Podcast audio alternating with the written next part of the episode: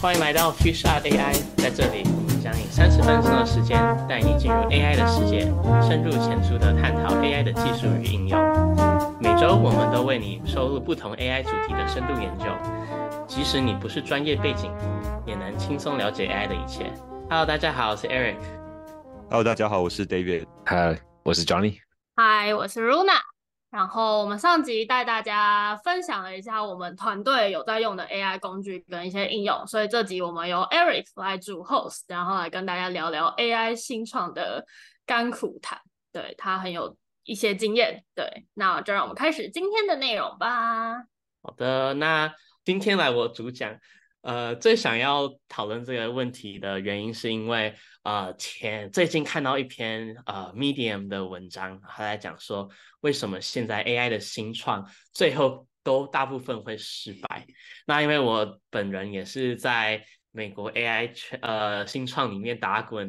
呃一年左右的时间，所以 也非常的非常的有感触，所以就想要透过这篇文章来让大家了解，就是。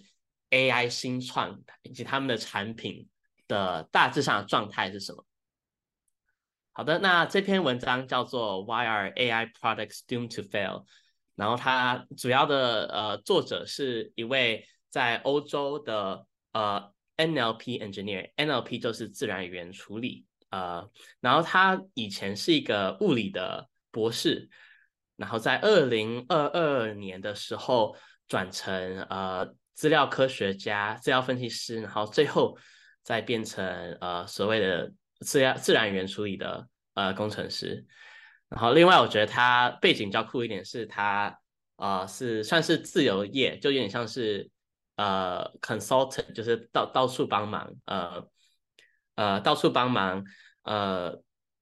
大家建立这些产品。然后他也自己也还蛮常就是旅游的，就他是一个 travel nomad，就是没有一个固定的居住的地，啊、然后也是算是 AI 里面的自由业的感觉。好，那呃这篇文章呃我可以主要分成呃三个部分，然后第一个部分他在讲说，现在 AI 产品很多，但好像没有一个产品是真正能够呃持续下去的，呃。然后在这部分，他特别讲到就是 AI，我们之前有谈过的一个东西叫做 RAG，R-A-G，然后这就是在一个 LLM 的大学语言模型的呃 prompt 里面加上真实的资料。第二个部分，他谈论就是 AI 新创组成的问题，嗯，最主要是因为很多 AI 新创，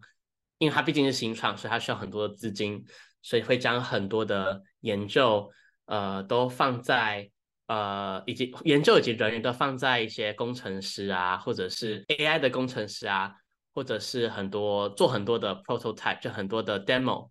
然后要放到网络上让大家看，然后这样就可以吸引很多资金这样子。所以他是说这是第二个问题。然后我最最后一个问题就是大家不太了解 AI，尤其是呃。如果是一间大大公司的话，就是你的上级不了解 AI；如果是新创的话，很多很多时候就是你的老板，如果他不是 AI 背景的话，他也会不太了解。就是哦，我看到网络上大部分的人都可以做出这样的产品，为什么我们没办法做这件事情？对，所以这这是他这篇文章最主要的三个步骤。然后最后面他就讲他的观点，他就讲他就究竟有什么样的呃。公司需要注意到什么事情啊，或者是这个公司，嗯，要不能做什么事情才会让他这个产品成功？对，突然激进，我讲完了。那大家有什么想法吗？是，所以他觉得，他觉得，呃，如果是这样子的话，最大的问题其实是因为，呃呃呃，有样是对资料的重。重要性都不了解，跟对 AI 的不了解，是吗？就是公司内部对这两两区域的对不了解，要是最主要的核心问题。我觉得，我觉得最主要的问题是，嗯，因为它一切都发生太快了，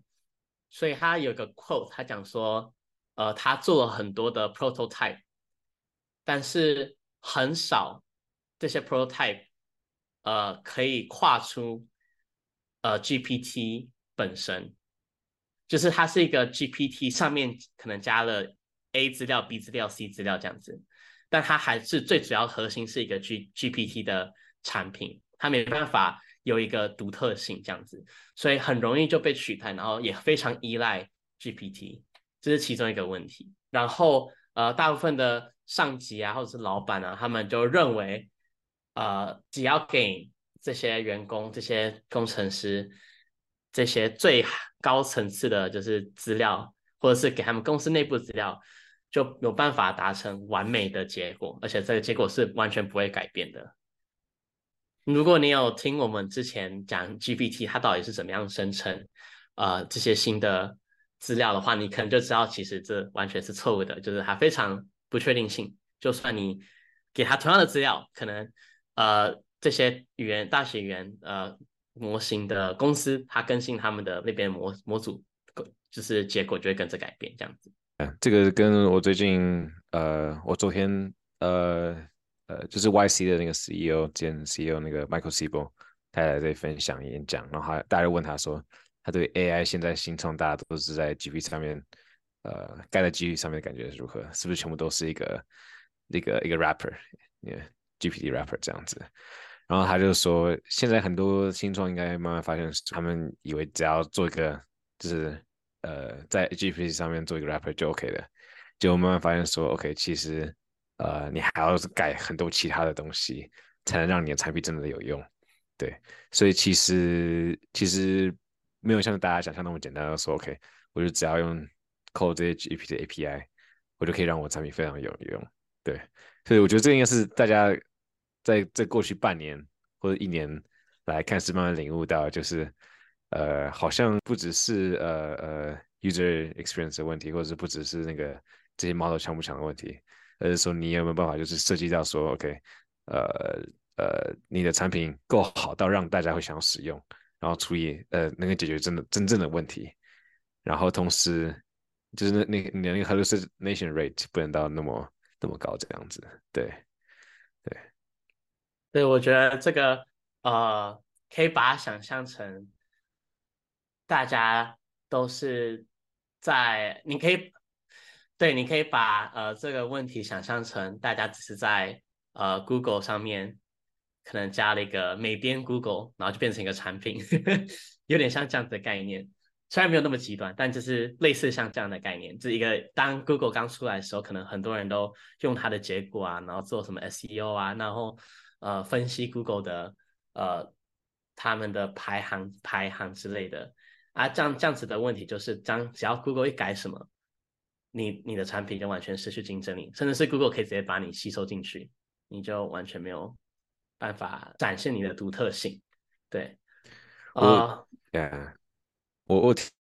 就是有些有些方向是大家在尝试的。就是另外一个方式是，就是比如说，你可以用呃，如果说 open source model，呃，如果说它能够处理你你你特定需要处理的问题，呃，都高呃，就是一个好的程度的话，其实你也不需要就是那种大型 GPT 模型嘛，对那呃，我之前看呃，像呃，你知道 Ethan Mollick 吗？就是一个在 University of Pennsylvania 的一个教授，呃，他就在分析说，哎。就是如果你让你的员工使用这些 GPT 模型的话，他们办法就是呃呃呃，就是 improve 他们的 productivity。对，那他们发现结果是，呃，你只要只要让让呃普通员工使用这些工具，其实他们的 productivity boost 非常非常的高。然后如果是最好的员工的话，productivity boost 比较少。对，所以其实嗯。大家是看到说，呃，有一些方向是你可以走那种小型的模型，然后处理就是非常特定的一些呃资料，不然就是哎，你其实还是要看说，呃呃，大家是怎么使用在他们的生活中的，对，就是比如说，OK，如果是这些 consultant，对，他们是把资讯收集起来，summarize，然后再 generate，对，其实有些特定工具就已经对他们来说已经是够好了，对。所以我觉得现在应该是大家在正在正在搓说，OK，到底什么样的问题是，嗯呃，GPT Four 没有办法使用，呃没有办法做到的，然后需要非常非常特定的模型才能解决的特定的问题。对，不然很多问题其实 GPT Four 就可以帮忙解决了。然后大家回大家就不用这些工具嘛，大家就回到 GPT Four，就跟嗯，现在其实我也是这样子，就是用了特定很多工具之后，发现哎，都回都回到 GPT Four 这样子。对，对，我觉得还有一个很很重要的点，就是你刚刚我们刚好一直有强调这个点，就是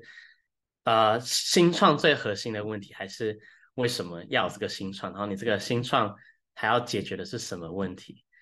对我觉得 Runa 应该很有感触，就是如果一个新创找不到他最想要解决的一个问题，然后这个这个 pain point，我们叫 pain point，是呃只有你可以解决的话，就会很难呃。很难找到他的观众，然后很难持续的根据在根据你最核心的问题，然后产出很多不一样的功能或是产品。对，所以很多很多现在 AI 新创都都是只是为了做 AI 而做 AI，甚至是也不用新创，就是大公司他们的就是 AI 部门，就是只是为了 AI 而做 AI。所以这个时候，呃，大家的期待都会说，哦，一定要最完美的 AI，但是。呃，AI 的结果，然后不能有任何的 hallucination 什么的。但到最后，呃，很多时候这些 AI 新呃团队做出的东西都不会变成产品的一部分，因为就发现，哎，好像不需要这个东西也也没有关系。其实我觉得现在 AI 的状况跟很久很久之前，好也没有到很久之前，大概前几年就是 Web3 突然爆炸。Web 三，然后区块链、虚拟货币这些东西爆炸那段时间，很像，就是所有公司不管是为了资金的目的，或者是呃为了噱头、名声，反正他们就会想办法把他们的功能跟呃 Web 三的世界连上一点。关联性，就我知道很多我们认识的朋友们在那一段时间出了很多的，不管是 NFT 或者是他们自己的呃虚拟货币、区块链的一些应用，就是后来其实他们都还是回归到他们的主业务，就是有的时候怎么说，出于公司资金需求嘛，他们有的时候其实就是产出的那个东西，然后会让投资人完了这样揭揭露是不是还好，会让投资人想要就是。投一点点钱进来，就是觉得哦你很厉害哦，这样，然后投了一点点钱进来，但其实就是这跟他们的主要服务真的没有什么太大的关系，就是很像外面包了一层新的皮肤的概念，对吧？对，但我我觉得其实对于新菜来说，这其实还蛮重要的，就是有些时候会需要做一些就是额外的业务，然后想办法拿到一点钱，然后才可以呃做出核心的产品，因为。核心的产品通常都要花很多时间才能做出来，对。然后另外一个，我觉得他文章最令我呃深感共鸣的部分，就是 AI 它很新，所以呃很多人应该说很多的新创，他们都会把时间放在做出一个可以用的产品，就是可以用的一个 prototype。一个 demo，但他们不会着重在呃所谓的 LLM ops 或者是 ML ops，也就是呃整个机器学习的设计，整个整个背后的框架，那或者是整个 LM 就是它的 input output 啊，还有还要如何切换模型啊这些东西，很多时候这个比较呃 technical 一点，但是很多时候呃清创就会直接 hard code 就直接把模型啊，什么东西直接写进它的 code 里面，然后就很难，之后要改就很难。所以当你需要更改一个模型啊，一个参数，或者是你需要更改资料库连接的地方的话，就会出现很多问题。然后像是最近我们我自己呃的团队遇到的问题，就是我们一开始没有做出一个很好呃评估整个呃 LM 的产出结果的系统。所以就很难知道我们改变的东西是否真的，呃，真的让产品变好，还是没有让产品变好，就是很难很难用数据量化的方式来呃看出这个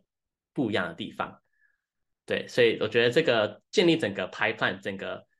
呃一步一步就是哦资料来源，然后进到哪些 LM，然后产出结果，然后在用户的。呃用户的 feedback 回馈，最后再跑进你的系统，这整个生态需要很要需要很花一段时间，就是建立起来，然后这也是很多呃成功的产品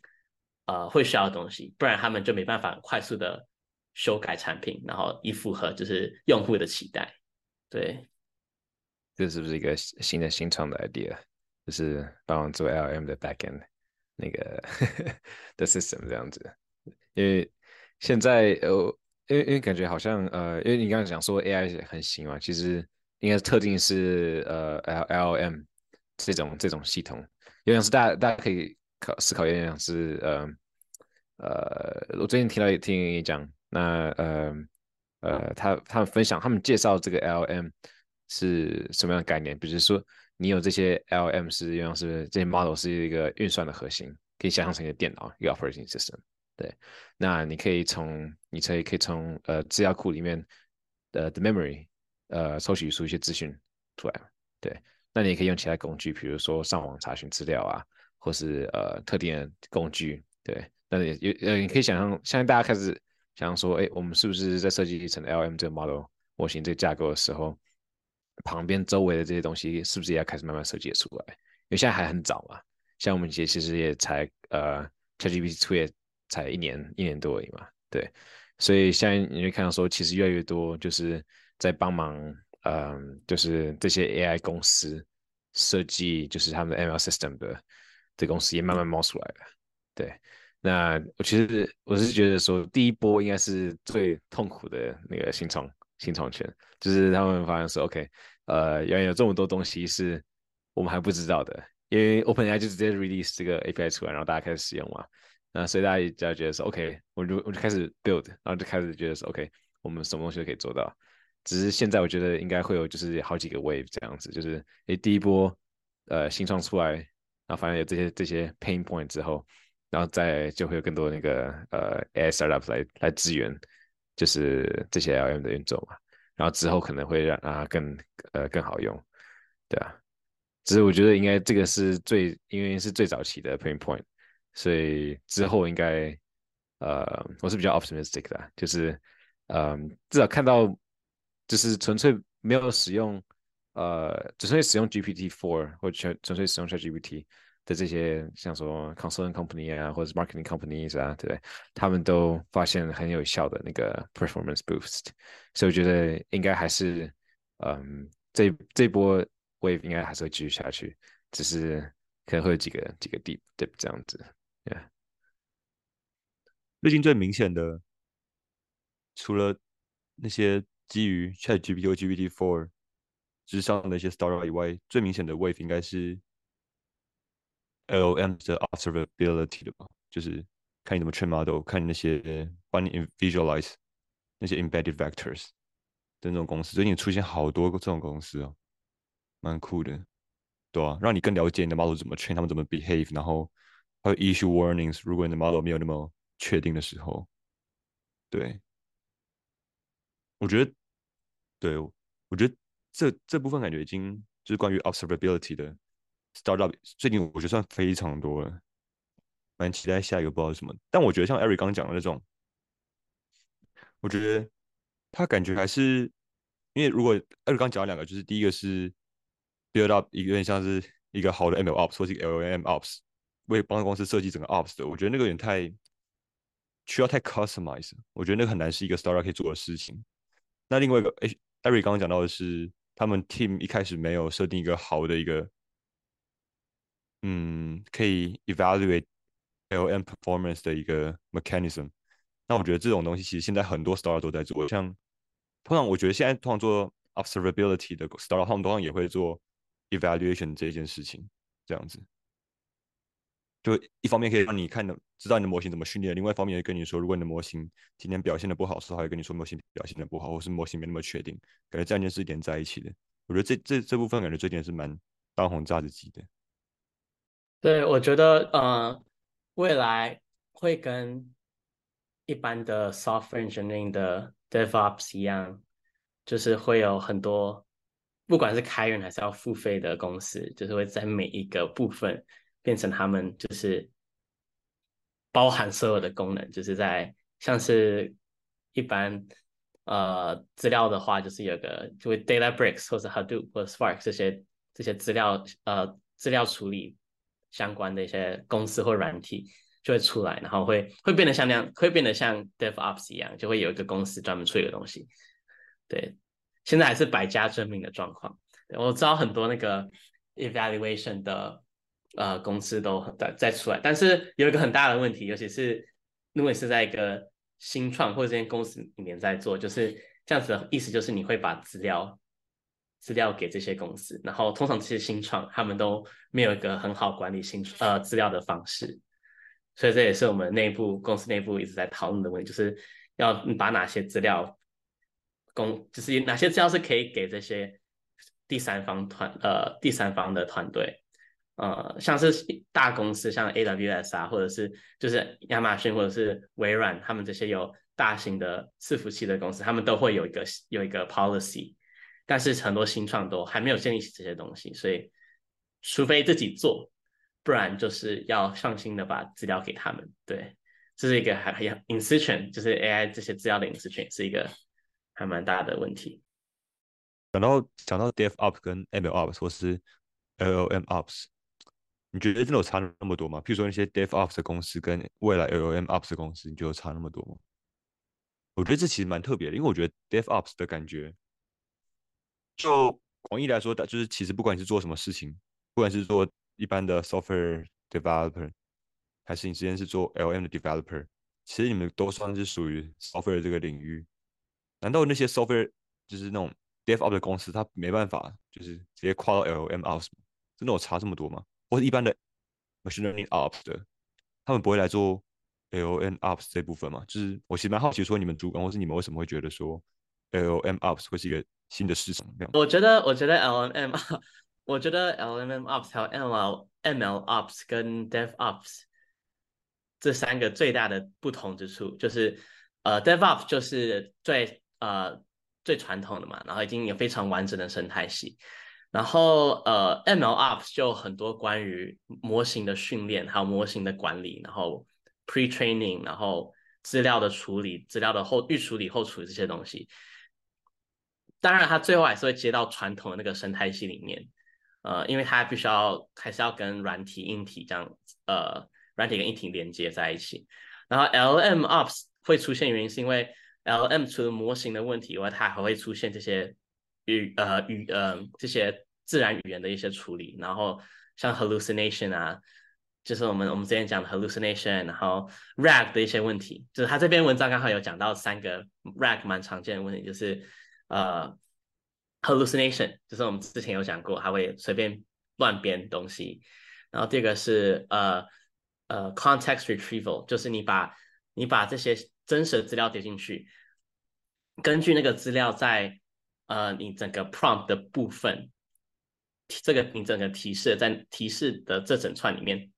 的哪一个部分，它被获取取得的几率会不一样。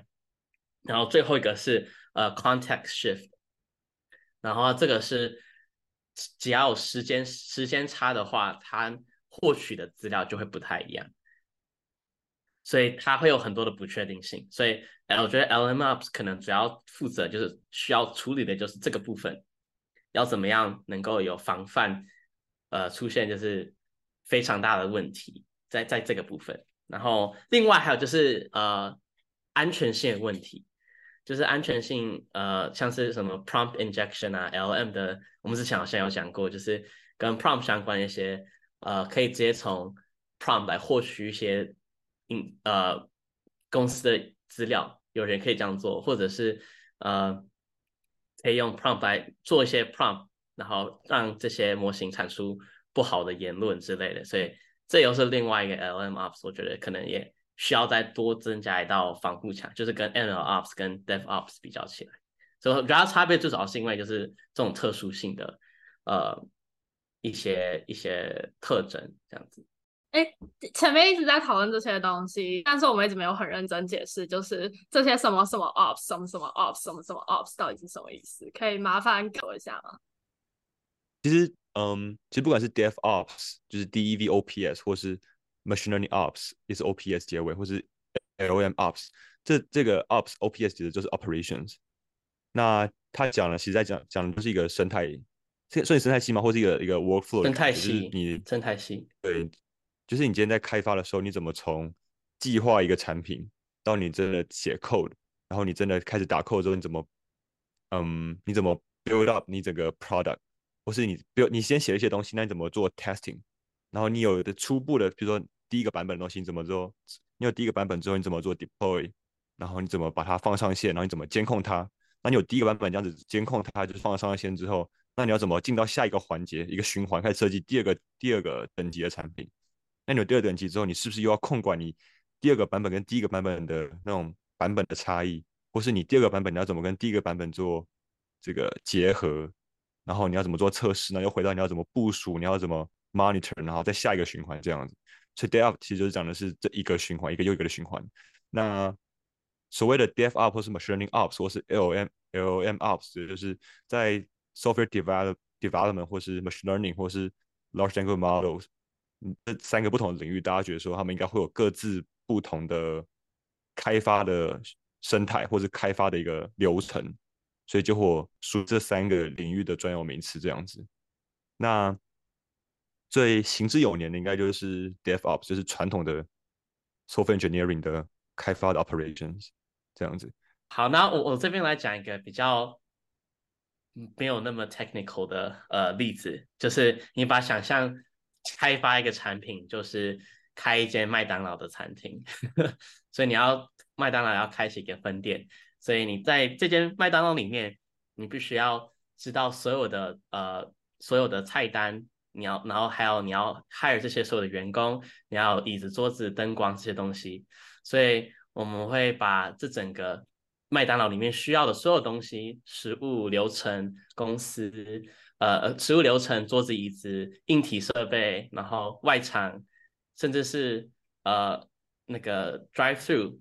得来速这些东西，都会是这个生态里系里面包含的东西，所以会包含像是一开始要开发这些菜色啊，这些产品比较偏呃如何获取这些资料，或者如何出一些这些后端，就是要产出产品前这些。呃，项目的东西就会包含在里面，但也包含一些比较像是客户看到的东西，像是那些员工的训练，要如何让他们都每个人都可以维持一样的水准，或者是收银台的操作什么东西，这些就是比较偏向呃前端，然后比较偏向用户呃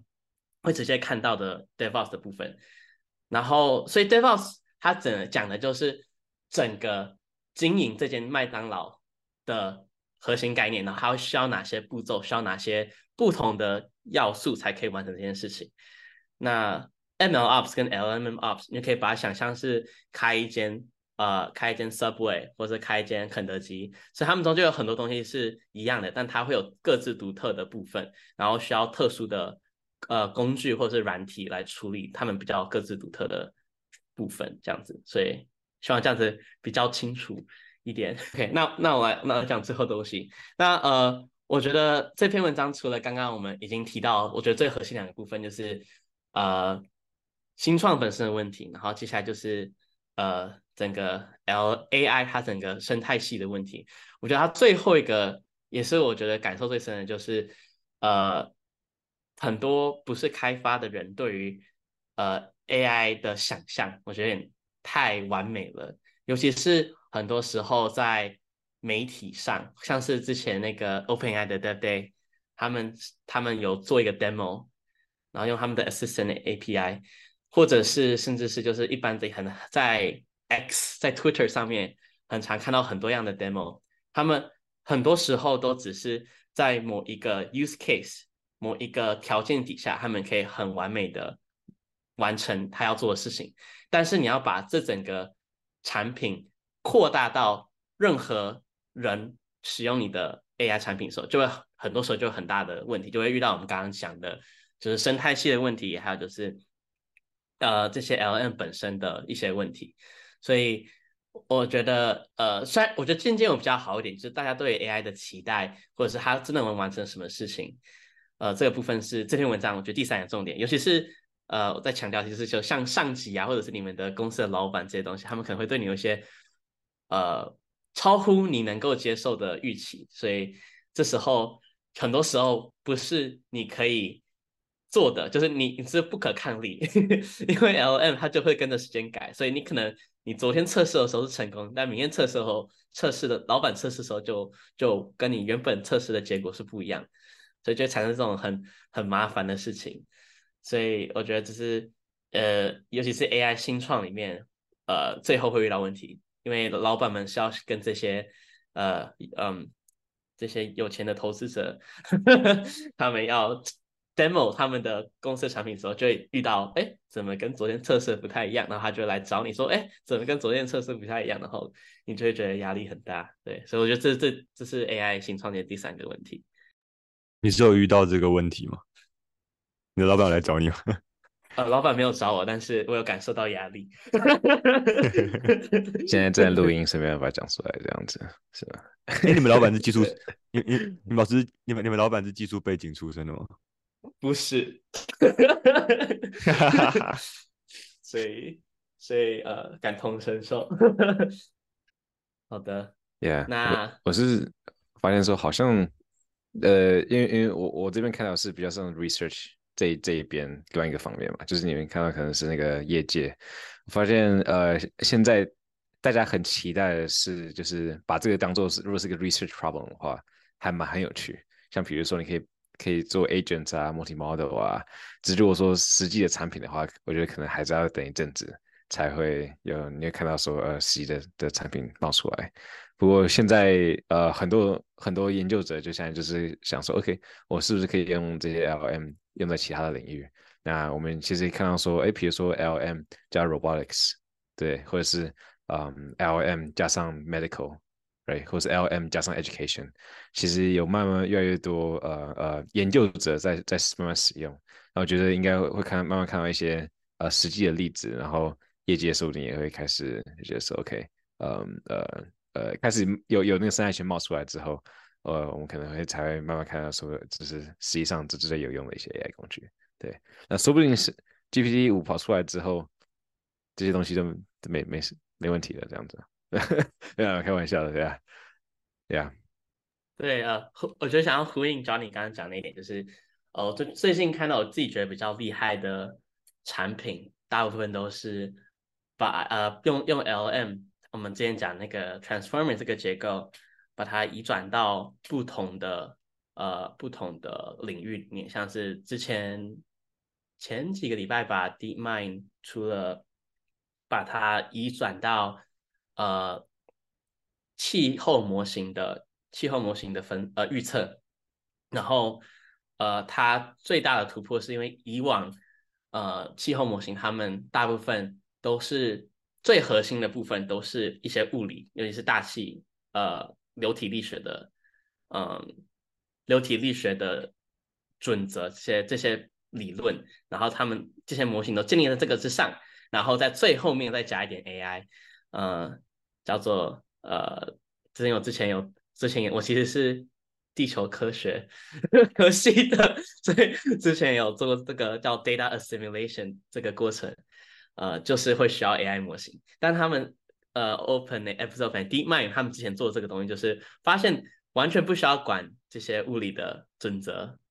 你直接把 AI 丢上去，就是些 LM 的基础的呃 architecture 丢上去之后，它也可以做出非常好的一些预测，所以这有点像颠覆那个领域原本的假设，所以我相信在未来之后，很多这些相关领域的呃学者，他们就会运用可能。两个同时使用啊，或者是产出一个新的呃新的气候预测模型，所以所以 AI 在这个领域或者是在很像我很接触很多领域，他们都很多人都使用呃这个同样的理论下去做，然后都有一些不一样的呃不一样的像是发现吧，不一样的发现。对，让我越来越了解，嗯，就是 Andrew 之前呃。他分享说，呃，就是 AI 不同领域的的成长速度，然后他就预测说，OK，嗯，呃，discriminative discriminative models 跟 generative models，现在这是生成式生成式的 AI 嘛？那 discriminative 的 model 是我不知道中文是什么。哦，之前有讲过。对，OK，忘记了。哦，忘记了。对，是什么？是什么？我也忘记了。你 忘记过？你还讲？我又好了，判判别式的判别式式，判别 式，对，判别式。OK，呃，这当然没有呃，他他就他就他就预测说，其实因为他他自己也也就是 launch 超级多 AI 公司嘛，那他就注意到说，其实 discriminative 的 model 其实这个这个这个这个会成长的更快速，呃，跟生成式相较于，因为生成式还很早。所以可能还要一再阵一阵子才会有那种一种呃一整个新生态系跑出来嘛。对，那 discriminative 的话已经其实是很大的。那现在其实就是看到说，哎，这些模型已经呃很多是已经便宜，或者是够小到很多小公司也可以使用，那或者是很方便使用，所以它的成长速度会呃更快速。就是现在的整个那个 AI 的 deployment 的的速度不是已经不是两三年然后训练出来一个 AI 模型然后才 deploy。而是你只要可能一两个月，你就可以 deploy 你的 model，对，所以嗯，不知道，说不定我觉得说不定真的是那个 hallucination rate 如果真降低下来的话，然后能让可以让大家可以 fine tune 这些模型的话，其实可能再过个一年，我们可可能会有完全不同的问题，对。好的，那我们今天就大概讲到这边，呃。来分享我自己的甘苦谈，让大家感受一下。然后呃，最后面要讲什么？忘记我们 ending 是什么？那谢谢大家来聆听我自己的甘苦谈，然后可以分享一些分担痛楚，分担痛楚。希望大家听完呃这次的分享，可以对于新创 AI 新创圈有多一点了解，然后也了解呃，如果自己有想法的话，要往哪一个层面下手可能会比较好。那我们就下次见喽，拜拜，拜拜，拜拜。